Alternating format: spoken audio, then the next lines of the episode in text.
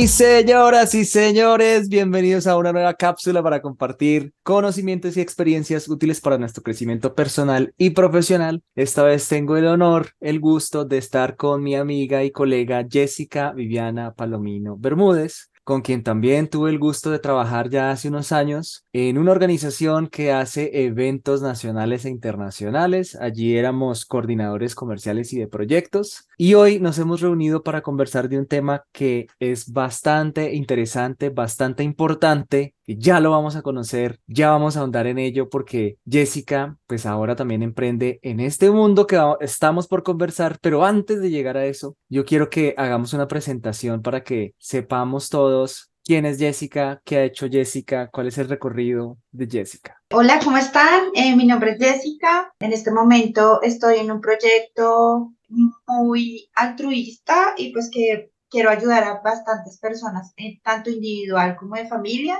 con planes de protección con la empresa internacional MedLife. Soy consultor senior para esa empresa. Fabuloso. Pero bueno, antes ya Después del paso que tuvimos por esta empresa de eventos, también tuviste un emprendimiento que de hecho todavía lo tienes hoy. Sí, sí, soy emprendedora. Tengo la tienda oficial de Comic Con en Bogotá, se llama Planet Comics y vendo pues varios artículos del mundo geek, en donde también se personalizan muchas cosas y también pues les doy la bienvenida a mi, a mi emprendimiento, a todos los que les gusta ese tema de entretenimiento y mundo geek. Excelente, ¿no? Ya suena más que un emprendimiento, ya suena más que una empresa, además que ya tuviste la experiencia y me lo contabas ahorita, varias tiendas que con la pandemia tocó reducir parte de la operación, pero sigue vigente. Y yo creo que de eso después podríamos hacer una nueva charla para compartir tu experiencia como empresaria. Claro que sí.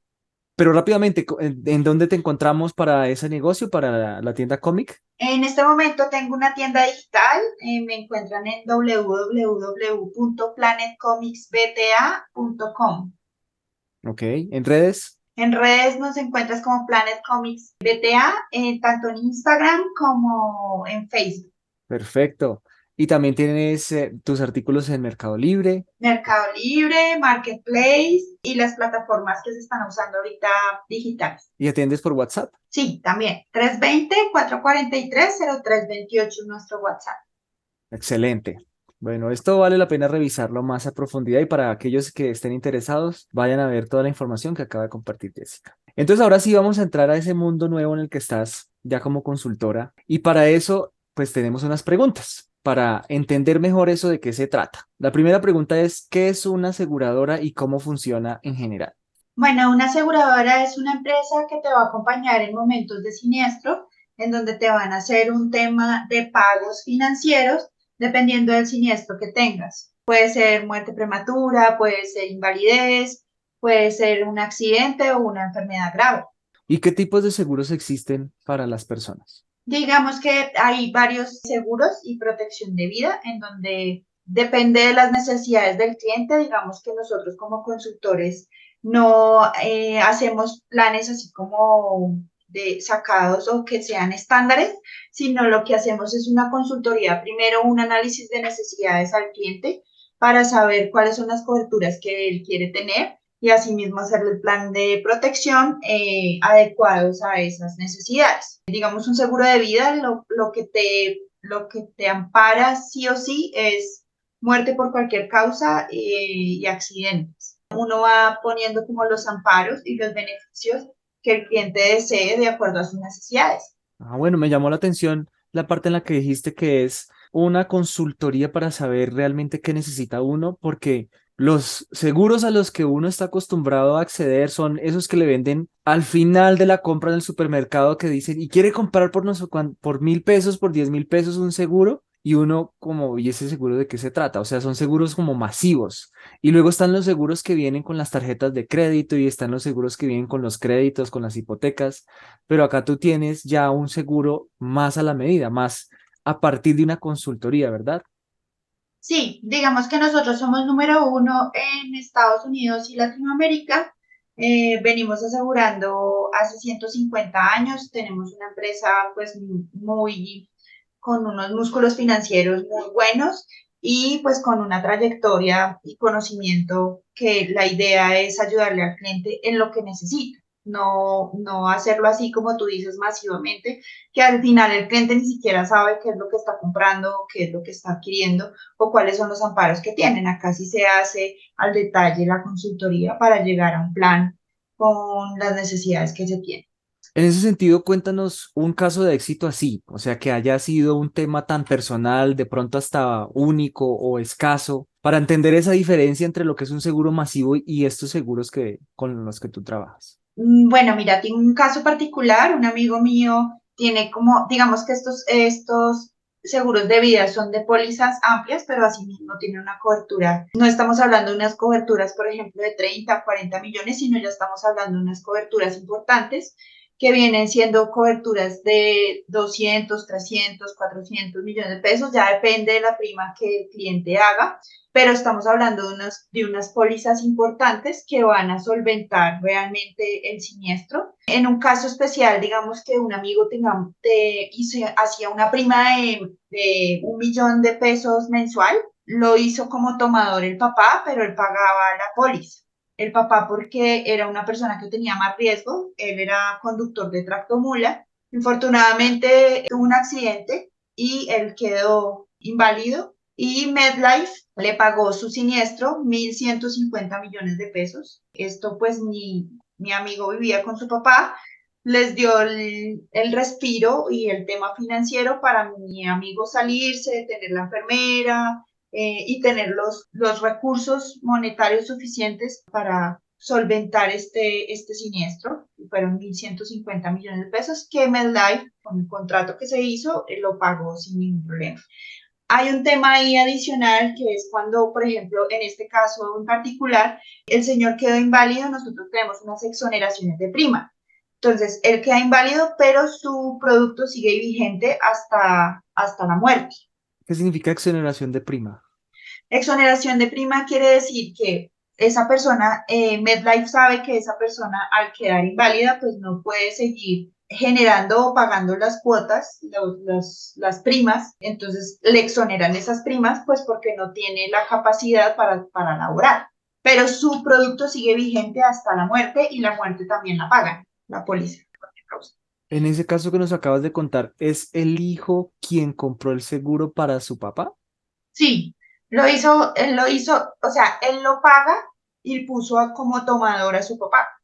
Eso se puede hacer. Ah, ok, ok, ok. O sea, yo puedo dirigirme a, a la aseguradora y decir, quiero asegurar a una persona. Yo pago, pero, pero esto se ejecuta es si le pasa algo a esa persona. El tomador. El tomador siempre es el que tiene el pago de la póliza.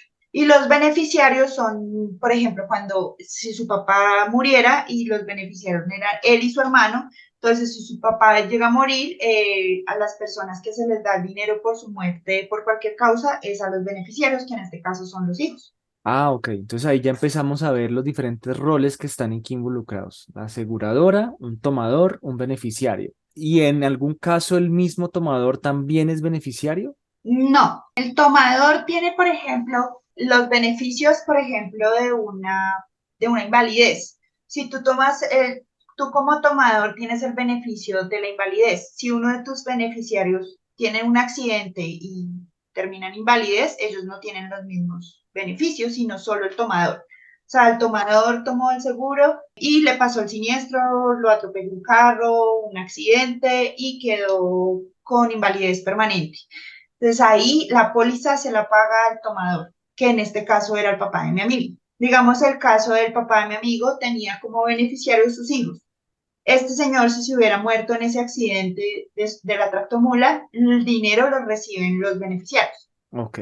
Entonces, en ese sentido, ya uno empieza a ver los seguros no solamente como la, la prima que toca pagar mensualmente, sino también como una inversión. Sí, claro, es una inversión porque si tú llegas a tener un accidente o si llegas a tener un siniestro, pues digamos que uno no está preparado para eso no está ahorrando como, ay, sí, voy a ahorrar por si me quedo inválido, voy a ahorrar por si me da un cáncer, voy a ahorrar por si me da una enfermedad grave. Y pues ninguno estamos exentos de eso y no tenemos el tema de la planeación para hacer eso. Entonces, la mejor oportunidad es ir pagando una prima con la aseguradora, que la aseguradora te administre tu dinero, además que uno no puede ahorrar esos músculos que te estoy hablando, o sea, 1.150 millones pues es bastante, viene siendo un capital importante casi toda la vida de una persona. Son capitales tampoco que tú los puedes ahorrar, pero sí tienes la posibilidad de pagar una prima mensual de 500, un millón, para que la aseguradora de, de, esas pólizas, de esas cantidades de dinero y puedas asumir sin ningún problema el tema financiero.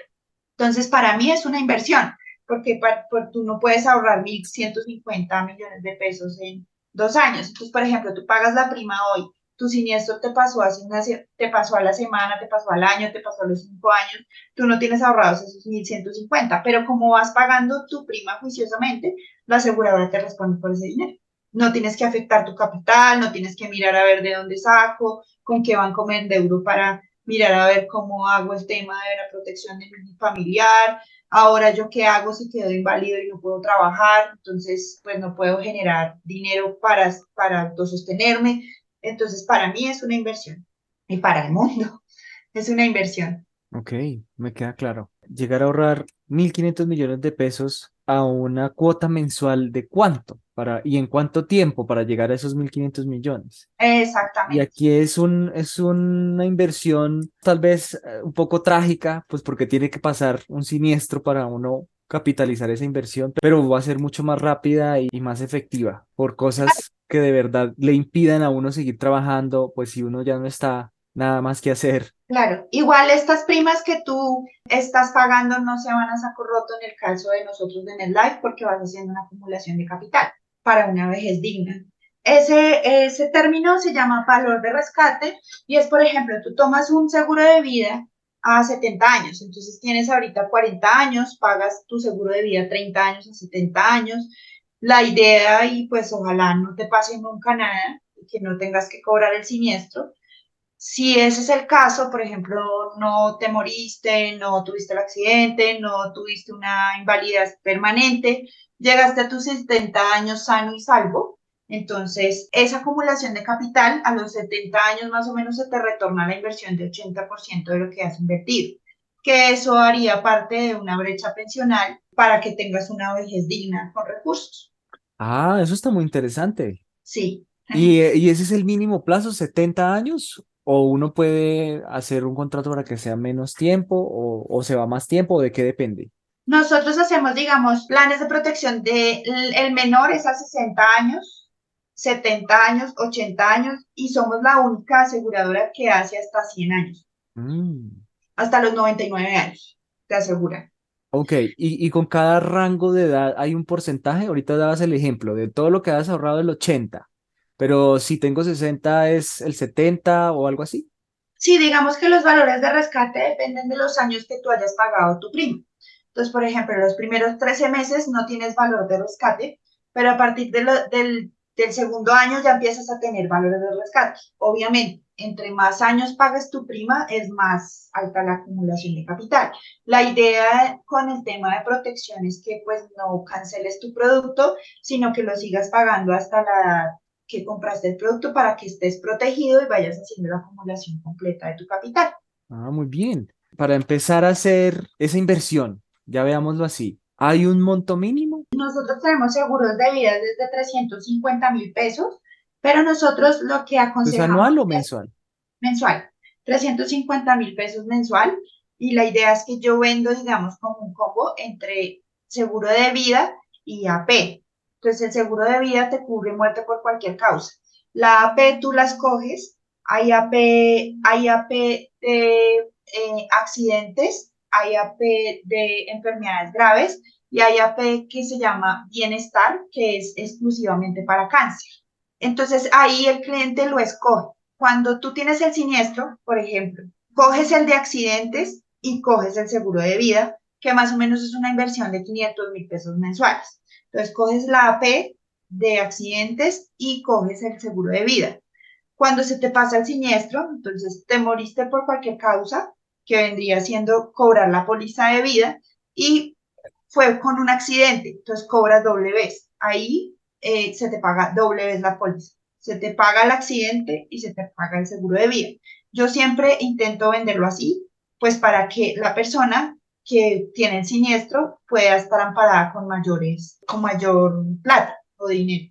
Mm, ok, en ese ejemplo que nos diste ahorita sobre el papá y el accidente que sufrió, que le dieron 1.500 millones, ¿esa es la relación? ¿Una póliza de 500 mil pesos resulta en un seguro? Él paga un millón, un millón. 500 millones vienen 100, 500 mil pesos vienen siendo más o menos 450, 500 millones de pesos. Ok, hay una relación casi de 10, un poquito más, 10 a 12. Sí. Ya, listo. Bueno, y entonces, en ese sentido, para uno pensar en ese rescate, porque yo creo que es el mejor caso para uno verlo como una inversión realmente, o si no, pues va a ser es de a quién le dejo qué. Pero desde el punto de vista de uno verlo como una inversión, ¿desde qué edad es recomendable empezar a asegurar la vida? Pues digamos que tú lo puedes hacer desde, desde los 18 años, 20 años. Lo ideal es que lo hagas cuando tengas la posibilidad de asegurarte, porque esto es como una prepagada si tú ya tienes preexistencia, es más difícil que una aseguradora te asegure. Entonces, hay que aprovechar cuando uno tiene su, su buen estado de salud para hacer esa inversión, para ir acumulando ese capital e ir protegiendo tu vida en caso de cualquier tema que pase o siniestro. Quiere decir que entre más joven empiece, más baja es cada cuota. No, ahorita dijiste el término. Nosotros congelamos la edad. Entonces, las primas se congelan a la edad que, tome, que tomes el seguro. Se congela la edad que tú tomes el producto.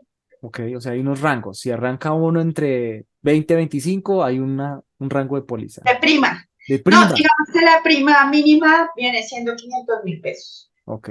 Sin importar la edad, el tema es en, los años de acumulación, que vienes acumulando más capital para el, el, el rescate el rescate. Ya, ya, ya, Sí, sí, sí. Sí, ahí ya, ahí ya entiendo cómo se completa el ciclo de ver esto como una inversión, porque acumulas dependiendo de qué tanto tiempo hayas estado pagando la prima. Sí. Listo. Bueno, ¿y en qué casos una aseguradora rechaza a una persona y por qué?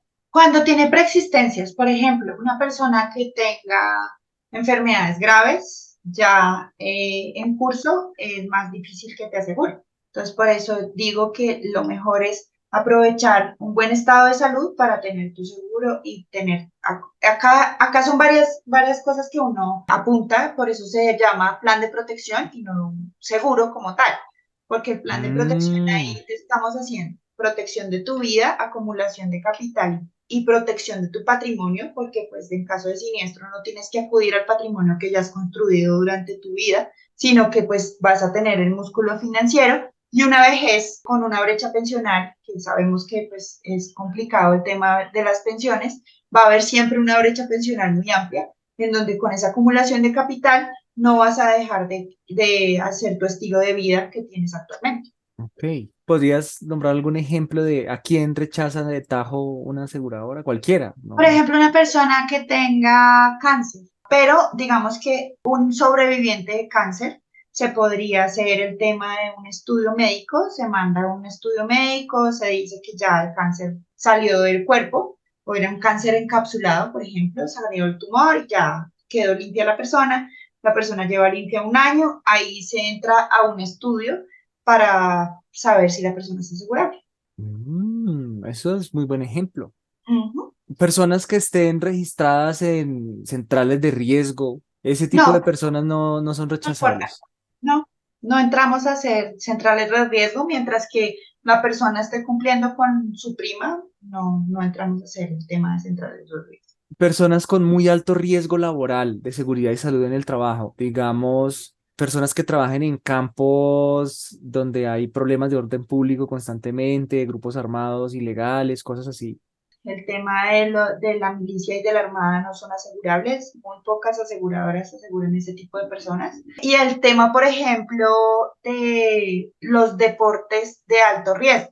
No sé si tú recuerdas un caso específico de Schumacher, no era asegurable. Digamos, por eso es que Schumacher tuvo que acudir a sus capitales, apartamentos, inmuebles, capitales, para poder solventar su enfermedad y el tema de estado vegetativo porque él no es una persona asegurable, es una persona de alto riesgo lamentablemente su accidente fue por una GoPro eh, esquiando y no con un tema del automovilismo que era su profesión. Pero este tema de riesgos tampoco son asegurables. Por eso Michael Schumacher tuvo que acudir a otros recursos porque no es una persona asegurable. Un futbolista sí, pero uno de alto riesgo así como Michael Schumacher.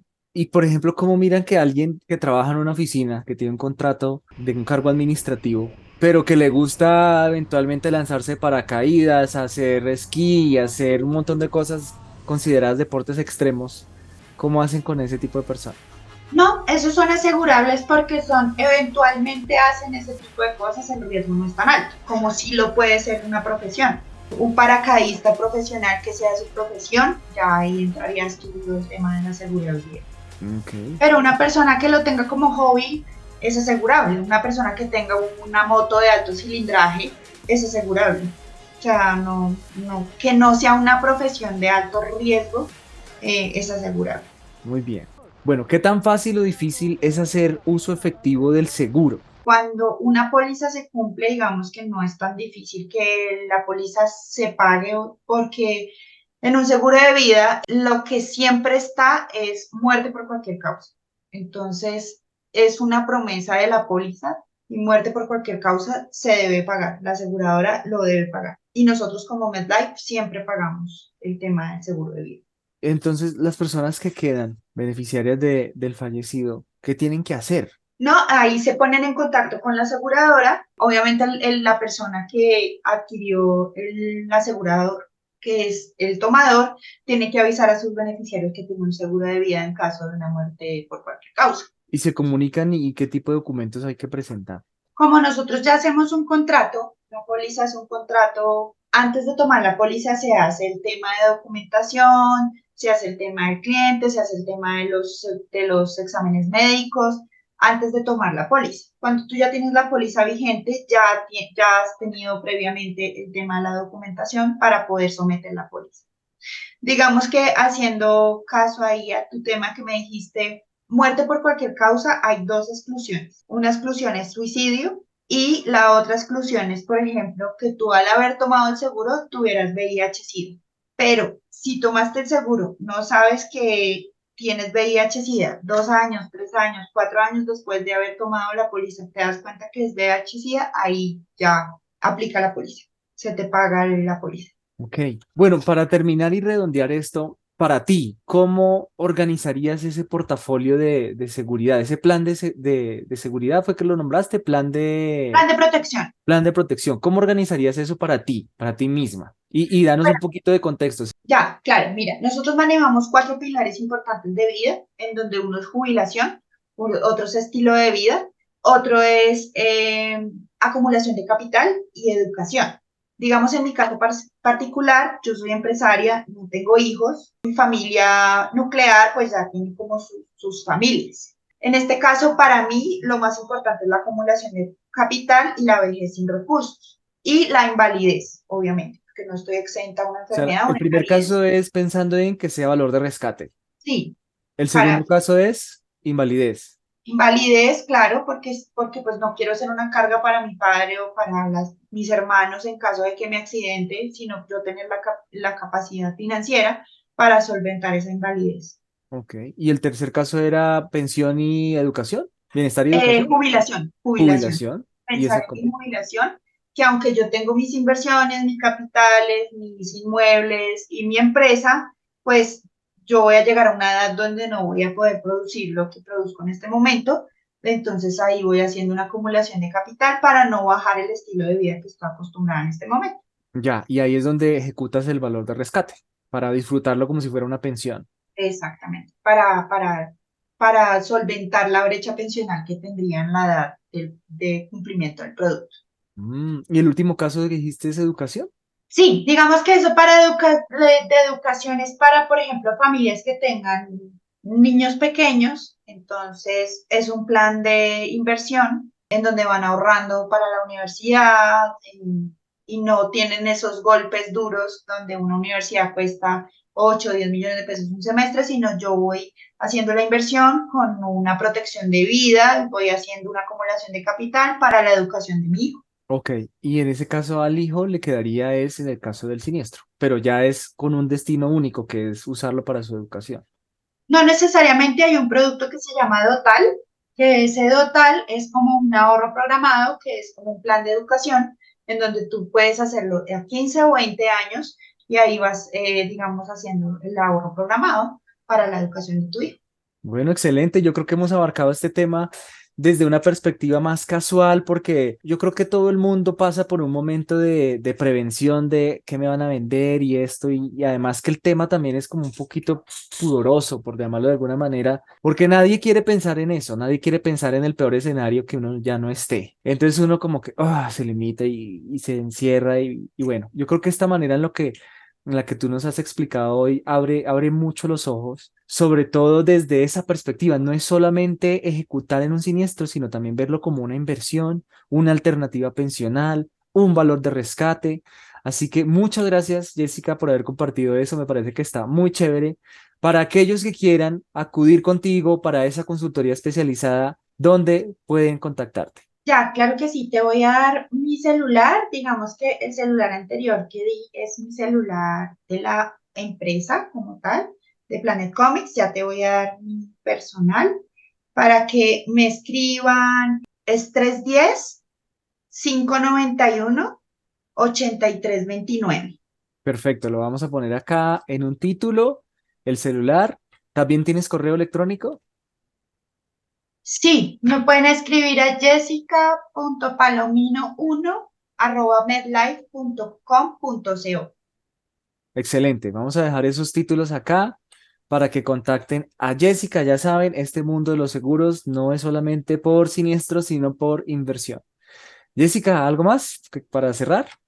No, agradecerte, Felipe, por el espacio que me diste, tu tiempo y nada, espero ser la consultora oficial de muchas personas y ayudarles a su bienestar individual y familiar. Bueno, excelente. Para todos los que nos acompañaron hoy, muchas gracias por su tiempo también. Recuerden apoyarnos con un me gusta. Vayan a seguir a Jessica y su emprendimiento también en todas sus redes sociales. Contáctela para los temas de seguros e inversiones. Y ya saben, suscríbanse al canal y comparte, comparte, comparte, comparte, comparte, comparte, comparte, comparte, comparte, comparte, porque el conocimiento es efectivo. Gracias a todos. Chao.